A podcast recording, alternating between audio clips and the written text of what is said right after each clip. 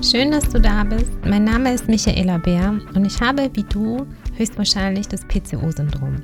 Auf diesem Podcast teile ich mit dir meine Erfahrungen, meinen nicht ganz so einfachen Weg zum Kinderwunsch, erfolgreich. Ich habe heute zwei kerngesunde Kinder. Ich bin keine Ärztin, bitte bedenke das, halt immer Rücksprache mit deiner Gynäkologin.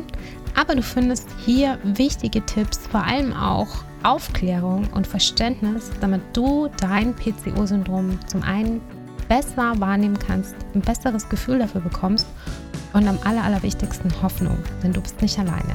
Ich wünsche dir viel Spaß, nimm dir auch einen Zettel und einen Stift, denn hier gibt es jede Menge Tipps und Tricks für dich. Hallo du Liebe, schön, dass du eingeschaltet hast. In der heutigen Podcast-Folge möchte ich mit dir über tägliche Routinen sprechen, die mir beim Abnehmen geholfen haben. Ich finde, PCOS ist sehr komplex. Es betrifft nämlich, wie du vielleicht schon weißt, das gesamte Haushalt der Hormone und den gesamten Stoffwechsel. Und es macht die ganze Sache so wahnsinnig schwierig und auch das Abnehmen sehr, sehr schwierig. Und ich war ganz am Anfang auch sehr demotiviert. Ich habe nämlich die Hälfte meines Lebens versucht abzunehmen. Du musst wissen, dass ich seit ich klein bin, ungefähr fünf, vielleicht auch vier, extrem starkes Übergewicht hatte. Ähm, damals hat man nicht wirklich viel dagegen gemacht. Ich kann mich erinnern, dass meine Mutter beim Kinderarzt gewesen ist, sehr, sehr oft und wir da öfter waren, wir die Ernährung umgestellt haben und es nicht wirklich was gebracht hat. Ich weiß nicht, ob man in so jungen Jahren tatsächlich auch schon merkt, dass das PCO-Syndrom sich irgendwie bemerkbar macht, denn ich war ja noch gar nicht in der Pubertät, aber ich hatte schon immer Probleme mit meinem Gewicht. Und irgendwann bin ich zum Arzt gegangen, zum Gynäkologen und wollte die Pille wechseln, weil ich die Pille nicht richtig vertragen habe. Und da hat die Ärztin gesagt, ja, also ich sollte auch abnehmen und ich hätte Übergewicht und ich hatte damals keinen Kinderwunsch und ich habe ihr gesagt, ja, ich probiere das halt schon immer. Und dann kam zum ersten Mal so die Frage auf, vielleicht liegt es ja an der Pille und die Folge war davon leider nicht, dass wir mal abgesetzt haben und hingeguckt haben, okay, was könnte es sein, sondern ich habe einfach eine neue Pille bekommen. Abgenommen habe ich natürlich auch nicht.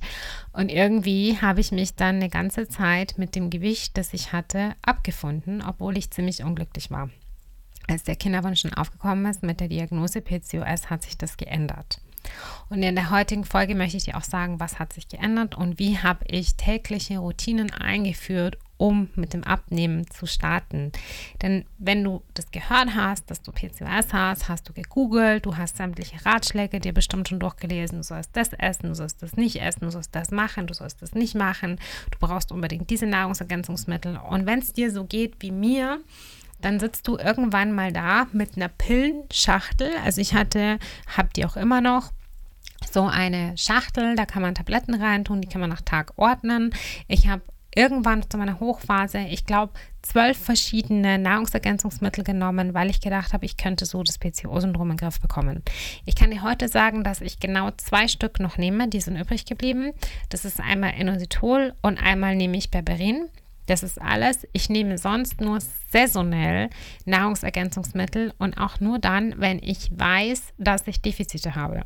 Das bedeutet natürlich auch regelmäßige Bluttests, damit ich einfach einen Plan habe, okay, was muss ich supplementieren, was funktioniert bei mir, was funktioniert bei mir nicht. Jetzt habe ich zum Beispiel festgestellt, dass ich seit ungefähr September ein Problem habe mit Eisen.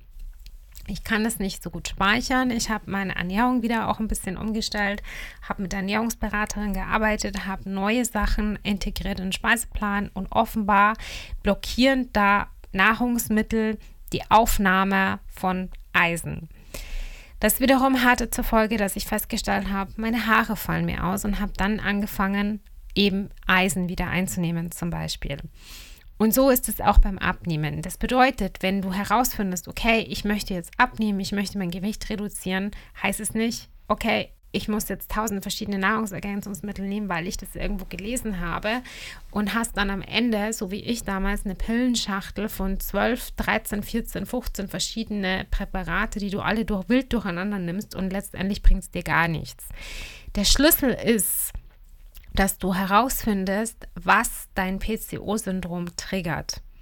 Denn es wird angeschalten sozusagen. Es gibt vier mir bekannte Typen von PCOS. Ich habe die auch einmal in einem Post zusammengefasst.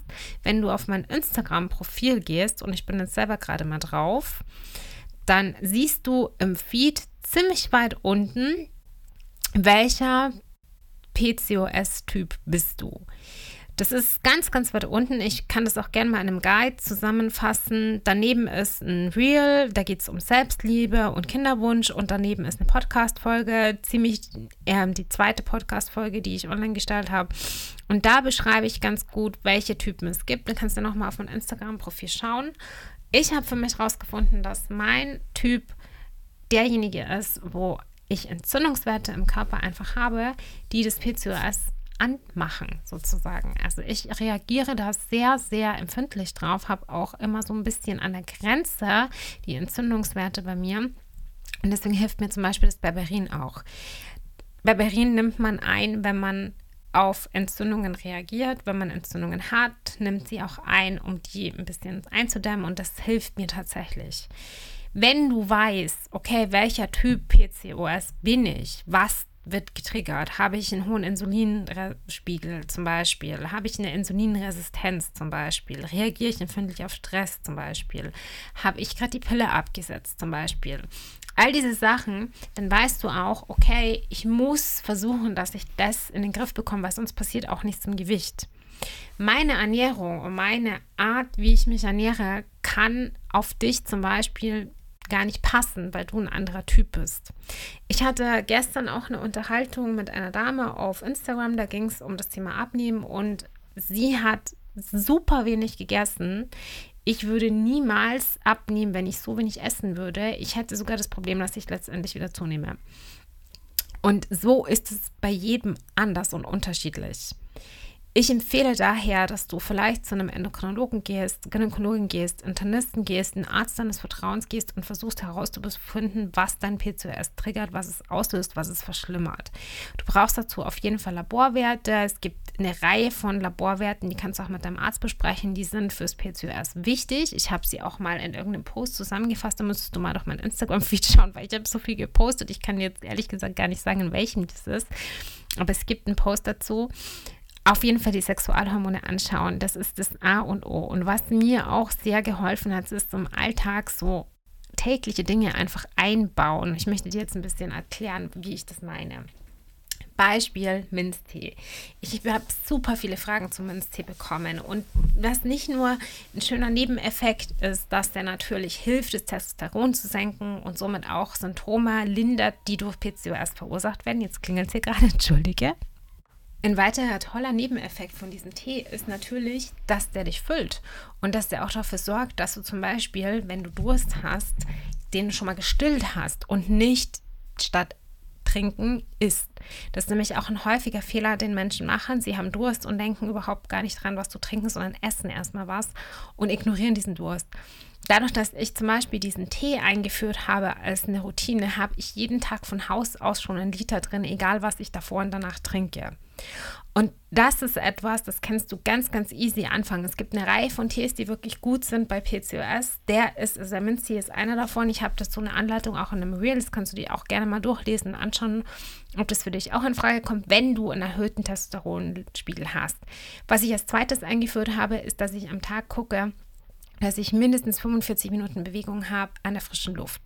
Das ist natürlich für jede Lebenssituation unterschiedlich, wie du den Spaziergang machst, aber ich kann mir gut vorstellen, dass du Zeit findest, einmal am Tag an die frische Luft zu kommen. Und wenn es der Weg in die Arbeit ist oder wenn du sagst, hey, ich muss nochmal einkaufen oder ich habe Erledigungen zu machen, dann versuch, dass du die an der frischen Luft machst, dass du das Auto stehen lässt, dass du zu Fuß gehst, vielleicht auch mit dem Fahrrad, wenn die Strecken zu weit sind, aber dass du auf jeden Fall rauskommst. Noch besser ist es, wenn du dich bewegst, nachdem du was gegessen hast. Und zwar jetzt nicht, okay, ich habe Mittag gegessen, ich lege mich aufs Sofa. Nein, bevor das Sofa kommt, erstmal an die frische Luft gehen. Am besten ist natürlich, wenn du einen Hund hast, musst du sowieso raus, aber wenn du keinen hast, Verabrede dich mit einer Freundin, versuche es wirklich zur Routine zu machen. Ich habe eine sehr, sehr gute Freundin, die geht mit mir jeden Morgen spazieren. Wir haben das eine sehr lange Zeit gemacht. Im Moment haben wir unterschiedlichen Tagesrhythmus, sodass ich alleine spazieren gehe in der Früh. Aber ich habe mir das angewohnt, dass ich wirklich jeden Tag rausgehe an die frische Luft und mich bewege. Ich mache das immer zur selben Uhrzeit. Ich mache das egal, ob es regnet, ob es schneit, ob es glatt ist, ob die Sonne scheint, ob ich schwitze, ist völlig wurscht. Ich gehe zur selben Zeit. Und das wird zur Gewohnheit, wenn du das beginnst zu machen und keine Bedingungen an diese Sachen knüpfst. Also jetzt nicht sagst, okay, ich trinke den Tee, wenn ich darauf Lust habe, weil dann würde ich den Tee niemals trinken zum Beispiel. Der schmeckt nämlich nicht wirklich. Der soll aber nicht schmecken, der soll helfen. Das ist, was ich mir denke. Ich denke mir dann immer, okay, der Tee soll jetzt nicht schmecken, dafür gibt es andere Teesorten, zum Beispiel Früchtetee oder zum Beispiel, ähm, was ich total gerne trinke, ist so Sachen wie Kaminfeuer oder so. Gibt übrigens auch Tee mit Popcorn, auch super lecker. Aber die schmecken nur. Die sollen aber nicht helfen, die machen auch nichts im Körper. Das ist kein Tee, der irgendwelche Wirkung hat, sondern der schmeckt einfach lecker. Das ist dann Genuss. Wenn ich aber sage, okay, ich trinke diesen Tee, weil der mir hilft, dann soll der nicht in erster Linie schmecken, sondern erst mal mir helfen. Deswegen nehme ich ihn. Und auch bei der Bewegung ist es vielleicht am Anfang für dich eine Überwindung, aber und jetzt kommt das, was dir dann wahrscheinlich leichter fällt, wenn du zum Beispiel jemanden findest, der mit dir diesen Spaziergang machst oder wenn du dir zum Beispiel ein Ziel überlegst und sagst, okay, ich gehe jetzt 45 Minuten spazieren und am Ende setze ich mich in einen Kaffee, bestelle mir einen leckeren Kaffee, bestelle mir einen Tee oder setze mich einfach auf irgendeine Bank an einem Ort, der mir gefällt. Ich habe zum Beispiel einen Ort hier, da kann ich den Fluss beobachten. Hier ist die Isar in der Nähe. Da setze ich mich hin, da tanke ich Kraft, da ruhe ich mich einfach kurz aus. Oder ich habe auch einen kleinen See, wo ich immer gerne langlaufe. Also die Dinge verbinden mit etwas Schönem und sich dafür auch belohnen. Was auch immer gut funktioniert bei mir, wenn ich sage, okay, ich gehe jetzt spazieren und wenn ich nach Hause komme, dann nehme ich ein kurzes Bad. Oder wenn ich nach Hause komme, dann lege ich mich kurz mal aufs Bett nehme mir ein E-Book, lese mir ein Kapitel durch oder schaue mir eine halbe Serie an. Die Serie, die schaue, die dauert eine Stunde, ist das ein bisschen lang. Also es gibt alle möglichen Dinge, die du machen kannst, wenn du das dann geschafft hast. Was ich auch mache, ist, dass ich mir den ersten Kaffee erst nehme, nachdem ich schon mindestens eineinhalb Tassen von dem Minztee drin habe, weil ich dann die Hälfte schon getrunken habe und dann freue ich mich richtig auf die erste Tasse Kaffee in der Früh. Je öfter du diese Dinge machst und einbaust in deinem Alltag, desto routinierter gehen sie dir von der Hand und desto mehr werden sie Gewohnheit und du hast nicht diesen Gedanken, ich muss diszipliniert sein, um abzunehmen, weil du hast Dinge geschaffen, die für dich von der Hand gehen, die für dich selbstverständlich geworden sind. So ist es mit Bewegung, so ist es mit Sport, so ist es mit Essen.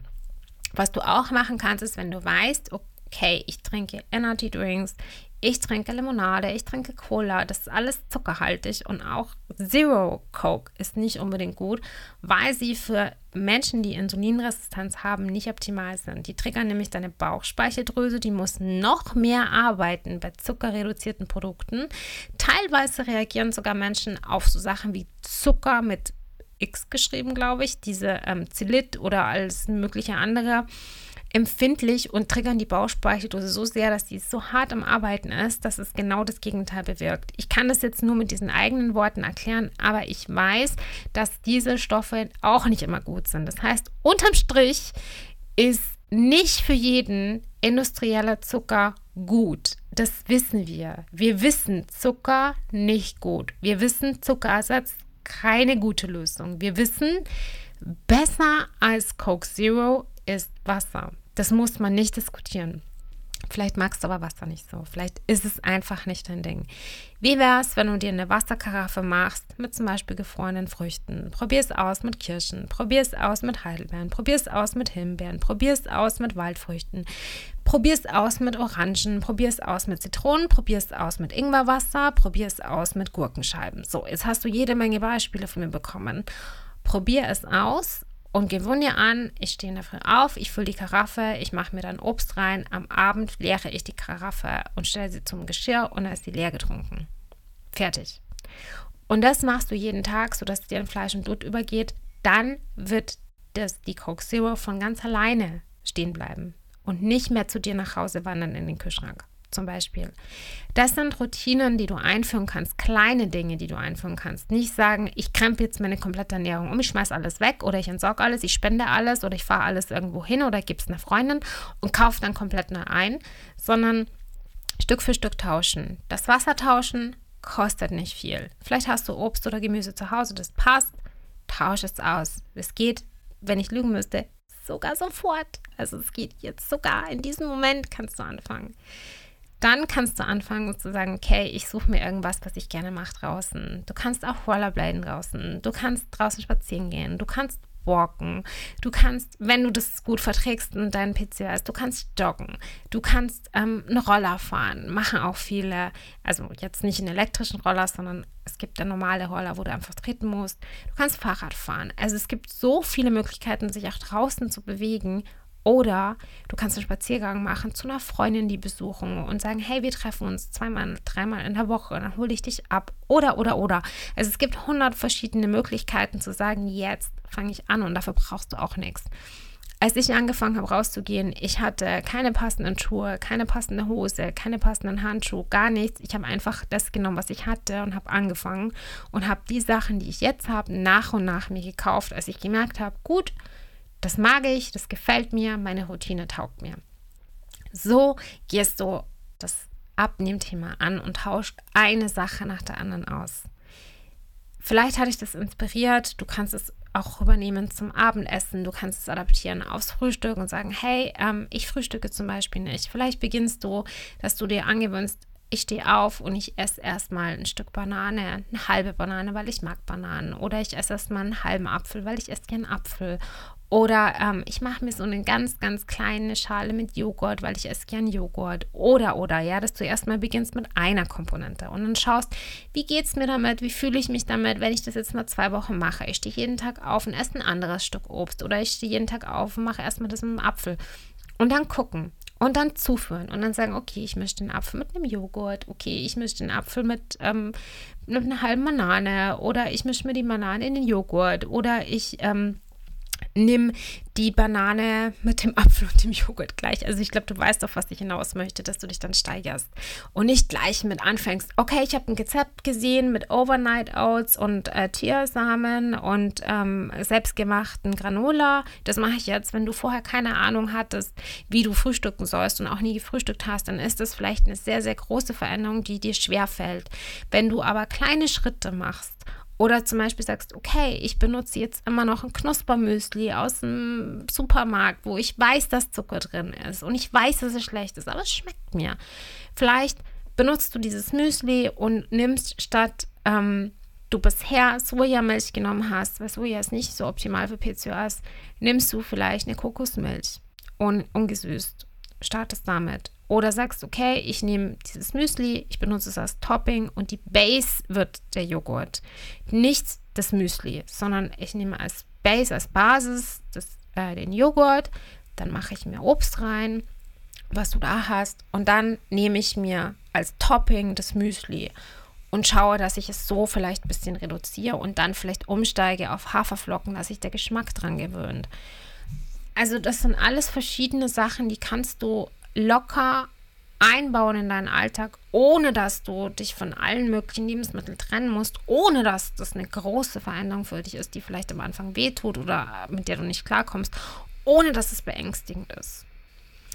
Ich hoffe sehr, dass ich dich ein bisschen inspiriert habe. Ich hoffe sehr, dass ich dieses, ähm, auf Englisch sagt man overwhelming, das ist so ähm, überfordert sein, dieses überfordert sein von vielen Informationen zum Thema PCOS ein bisschen gemildert habe und dass du wieder neue Ideen hast, neue Motivation hast, eine Idee hast, wie kannst du anfangen mit dem Abnehmen, mit dem Abnehmen vom Kinderwunsch, Abnehmen wegen PCOS, Abnehmen für PCOS. Das ist ja ein Teufelskreis. Ah, du kennst es auch. Du kannst mir sehr gerne schreiben. Wir können uns sehr gerne austauschen. Am liebsten ist mir Instagram, weil ich tatsächlich da am häufigsten bin und da erreichst du mich auch am ersten. Ansonsten wünsche ich dir eine wunderschöne restliche Woche, einen schönen Tag und wenn du dich informieren möchtest, jederzeit auf meinem Account. Ich freue mich, wenn du mir eine Bewertung da lässt. Ich freue mich natürlich noch mehr, wenn die Bewertung gut ist. Das macht irre viel Spaß. Es macht aber auch irre viel Arbeit. Und es wäre eine sehr, sehr schöne Anerkennung von dir für mich. Ansonsten hoffe ich, dass wir uns bei der nächsten Folge wieder hören. Und halt die Ohren steif. Glaube, Liebe, Hoffnung. Du weißt, du bist nicht allein. Bis bald, deine Michaela.